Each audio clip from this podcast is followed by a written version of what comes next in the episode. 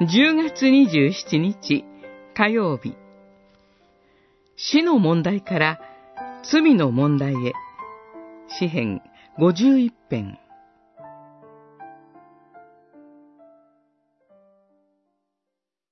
あなたに背いたことを私は知っています。私の罪は常に私の前に置かれています。あなたに、あなたのみに、私は罪を犯し、御目に悪事と見られることをしました。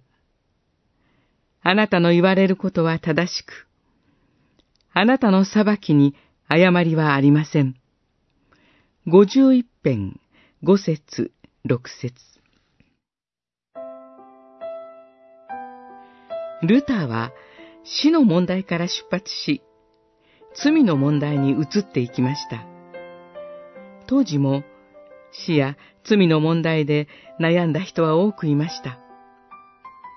ルターが他の人と違ったのは、その問題の解決として、教会が与えていた救いの理論に満足できなかったことです。つまり彼は、人一倍、罪の問題を深く把握していました。罪を体験的、実存的に捉えていました。それゆえ、当時の教会が与えていた救いの理論は、彼の切実な求めに応えることができなかったのです。神の怒りは、自らの罪に向けられている。そう感じたルターは、その罪をあがなうために、誰よりも模範的な修道士であろうとしました。誰よりも厳しく規則を守り、良い技に励みました。しかし、熱心に励めば励むほど不安が募り、精神錯乱になるほど罪意識が彼を圧倒したのです。